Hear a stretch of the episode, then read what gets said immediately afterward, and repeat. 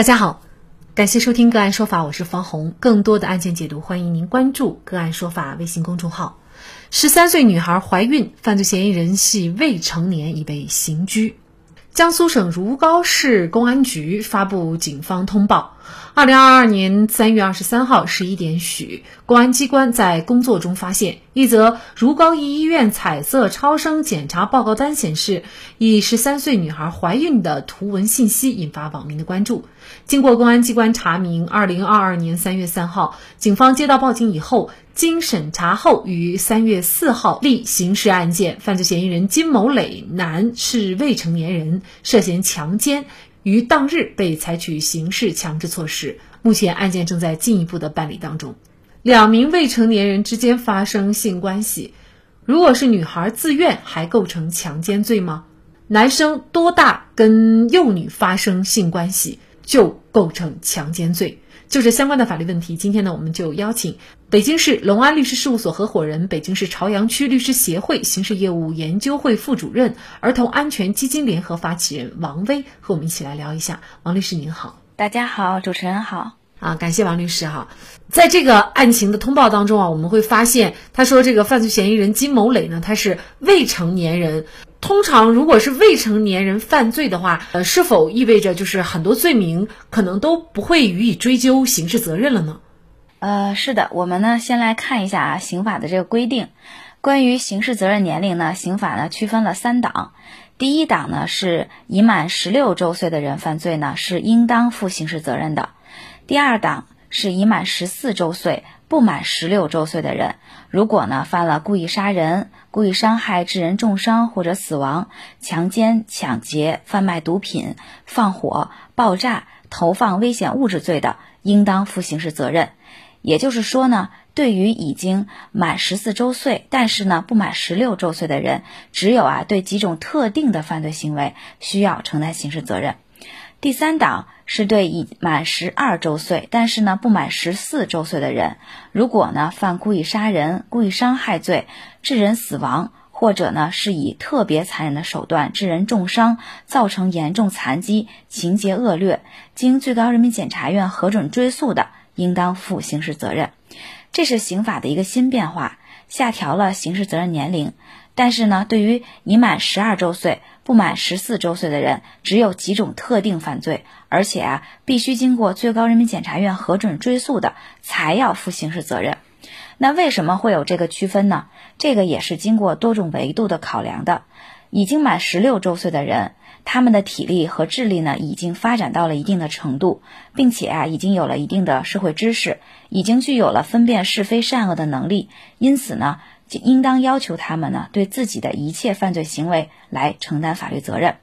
已满十四周岁不满十六周岁的人，一般呢有了一定的识别能力，但是啊，由于年龄还比较小，智力发育呢还不够完善，也缺乏相关的社会知识，还不具有完全识别和控制自己行为的能力。因此呢，他们负刑事责任的范围呢，应当受他们刑事责任能力的一个限制，不能要求他们对一切犯罪都负刑事责任。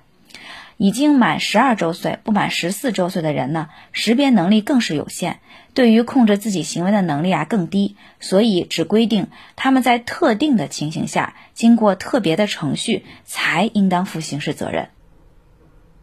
嗯，那本案当中，既然这个金某磊他是因为涉嫌强奸被采取了刑事强制措施，也就是说，他可能的年龄就是十四周岁以上。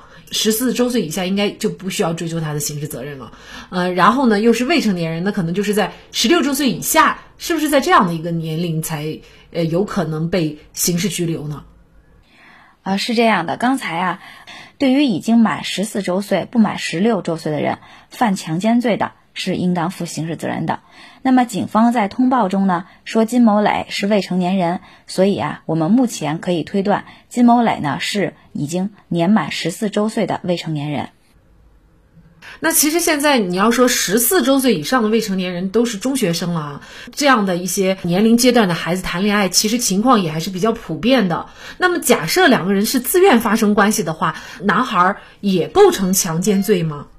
呃，是这样的，我们刑法啊第二百三十六条有明确的规定，什么是强奸罪呢？是指以暴力、胁迫或者是其他手段来强奸妇女的，就是强奸罪，处三年以上十年以下的有期徒刑。那么奸淫不满十四周岁的幼女的，以强奸罪论，而且呢是从重处罚。因为幼女啊，就是不满十四周岁的幼女呢，她的身体发育尚不成熟，而且啊非常欠缺自我保护的能力，所以呢，为了加强对幼女的保护，刑法专门规定了奸淫幼女的犯罪。奸淫幼女呢，主要是指以与不满十四周岁的幼女发生性关系的行为，所以奸淫幼女呢，不论幼女是否同意，都构成强奸罪。构成这个强奸罪啊，尤其是奸淫幼女，需要两个条件。第一个啊是被害人必须是不满十四周岁的幼女，第二个呢是必须具有奸淫幼女的行为。所以啊，不论是否是恋爱关系，也不论幼女是否同意，只要是与幼女发生了性关系，那么就构成了强奸罪。那如果是这样来理解的话，很多这样的少男少女，他在就是十四五岁这个阶段，然后呢，去跟不满十四岁的女孩发生关系，即便两个人是谈恋爱，似乎是你情我愿的，其实已经都是涉嫌犯罪吗？是的，只要是与不满十四周岁的幼女发生性行为啊，这个不管他是否是同意啊，都是构成强奸罪的。嗯，其实，在这方面啊，应该还是有一定的争议的。比如说，有一些法律人士就认为啊，初中生两个初中生谈恋爱，那么你情我愿，又没有多大的社会危害性，那像这种情况就不应该定罪。您怎么看这个问题呢？呃，我的观点是这样的啊。就是咱们国家的刑法呢，现在规定的强奸罪呢，它其实是，呃，主要是分两种情况，一种呢就是以暴力胁迫手段来强奸妇女的，还有一种呢就是奸淫不满十四周岁的幼女的。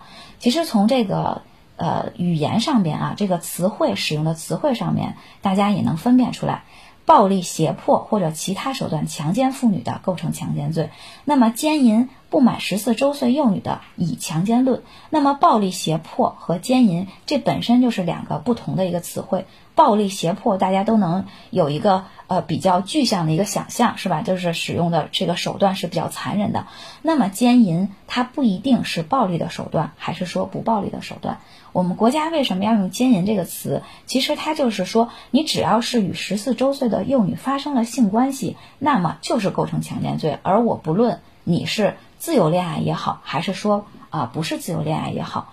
那为什么要这么做呢？是因为很多不满十四周岁的幼女啊，就是刚才主持人也说过，就是她的身体也可能已经比较成熟了。那么现在小孩都早熟嘛，但是她的心理年心理年龄其实是非常小的，她无法分辨我跟你是不是自愿，就是自由恋爱。我可能喜欢你啊，你可能也喜欢我，但是我是不是自愿跟你发生关系？这个对于一个十四不满十四十四周岁的孩子来说啊，他判断起来是有难度的。啊，这个发生关系啊，不是一个十三四岁的孩子能够去承受的，所以我们国家才要对不满十四周岁的幼女进行一个特别的保护。啊，我不管你是不是自由恋爱，只要你跟他发生了性关系，那么就是构成犯罪。当然，可能有一些呃。律师或者是学者的观点认为，就说，呃，这个自由恋爱，对吧？十三四岁也没有什么社会危害性啊。那么这种的话，就就是不是不构成犯罪或者不予处罚？我觉得我们要把是不是构成犯罪和是不是最后免予刑事处罚呢，做一个严格的区分。就是根据我们刑法典的规定，这个是很明确的，就是它就是构成犯罪了，这个非常清楚。当然，在量刑的时候又是另外一种情况。那么在量刑的时候，可能会考虑他们两个人确实是自由恋爱，他们两个人感情基础比较好。那可能还要考虑的就是这个女生对这个男生可以谅解。那么还有呢，就是男生这个认罪认罚的态度比较好。那么出于挽救这个未成年人的情况来看的话，有可能啊，最后会到免予免予刑事处罚的这个结果。那么这个是量刑的问题，但是构不构成犯罪啊？这个是非常。坚定的，非常坚决的，我们刑法规定的是非常明确的。还有一层的意思是什么呢？就是如果说啊，对于不满十四周岁的幼女，因为她这个年龄本身分辨能力比较小，如果说区分你是自由恋爱发生，那就不构成强奸罪；而你不是自由恋爱发生，那就构成强奸罪。那么会导致什么情况呢？可能会导致大量的这种用钱啊金钱来购买。啊这个幼女承认自己是自愿发生关系的这种行为，那么这种情况会非常非常的普遍。那么幼女本身又小，她又没有分辨能力，而且对于这个不满十四周岁的未成年幼女的这个犯罪行为，往往还发生在哪？发生在农村，啊，发生在这种呃可能父母不在身边的这种家庭。那么对于这些孩子来说，本身父母就不在身边，没有人给他撑腰，可能老人又觉得拿钱了事儿，又觉得羞于说出去，哎，很可能这个女孩就最后被迫承认她是自愿发生关系的了。所以，种种的这些考虑因素都加进去以后，我们的刑法才规定了这样一个比较严格的一个条款。嗯，所以在这里呢，我们就是要提醒大家，尤其是家长哈，就是一定要告诉孩子，因为现在我们的性教育应该说还是比较落后的。嗯，不仅在这方面落后，那么在法律意识上更是落后。可能很多家长也不知道，就是两个孩子他自己你情我愿的发生关系，居居然呢，呃，男方啊会涉嫌犯罪。啊，是的，呃，我们国家下调了这个刑事责任年龄以后啊。很多人呢都认为说这个刑事责任年龄是不是都下调到十二周岁了？这个是好多人的一个误解，也有好多家长啊在给孩子进行教育的时候，我听到有的家长就说说啊，你今天已经年满十二周岁了，那么你要注意你的行为，你的行为有可能啊就涉嫌犯罪了，有可能有一天就抓进去了。其实啊，这种过度的恐吓恐吓孩子其实也是不对的，我们要给他一个正确的引导，就是在十二周岁到十四。四周岁期间，什么样的犯罪行为是会受到刑法的一个处罚的？啊，十四周岁到十六周岁之间，什么样的行为是会受到刑法处罚的？当然，我们一定是要告诉孩子啊，什么样的犯罪行为我们都不能去参与，对吧？这样是绝对绝对是不行的。但是，我们也要给孩子一个正确的一个刑法学的概念。那么刑法是怎么规定的？呃，我们好像有这个十八岁的成人礼，是吧？就好多学校有这种十八岁的孩子们一起去举行一个成人仪式。我觉得，呃，随着我们民法典呀、什么刑法呀这些刑事责任年龄的下调，我觉得我们应该把这个成人礼或者说这个这个形式往年龄往下调一些。比如说十二周岁，真的在孩子十二周岁的时候，我们就要给孩子上一个你的第一堂刑法课，对吧？那么你现在已经。到达了刑事责任年龄的范围了，我们应该怎么办？刑法是怎么规定的，对吧？到十四周岁的时候，我们可以给孩子上他的第二堂刑法课，啊，再根据他的年龄进行一个更多的一个就是。让他对刑法学的知识的一个理解，我觉得这个是非常非常重要的。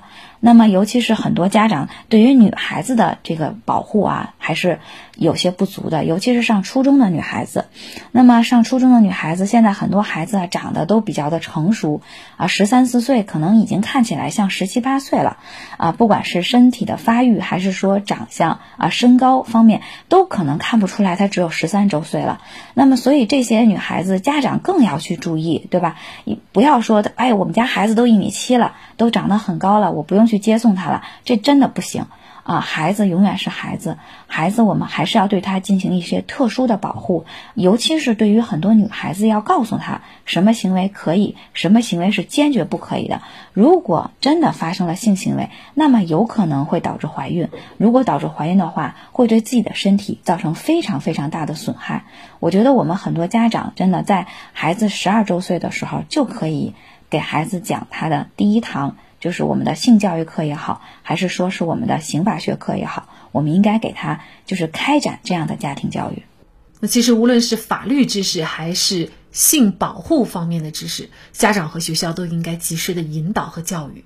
孩子一失足成千古恨，这背后和咱们家长正面引导。有着非常重要的关系。好，在这里再一次感谢北京市朝阳区律师协会刑事业务研究会副主任、北京市隆安律师事务所合伙人、儿童安全基金联合发起人王威律师。那更多的案件解读，欢迎大家关注我们“个案说法”的微信公众号。另外，您有一些法律问题需要咨询，都欢迎您添加幺五九七四八二七四六七。这部手机号的微信号向我们进行咨询，我们会将您的问题转给我们专业资深的律师进行解答。好，感谢您的收听，我们下期节目再见。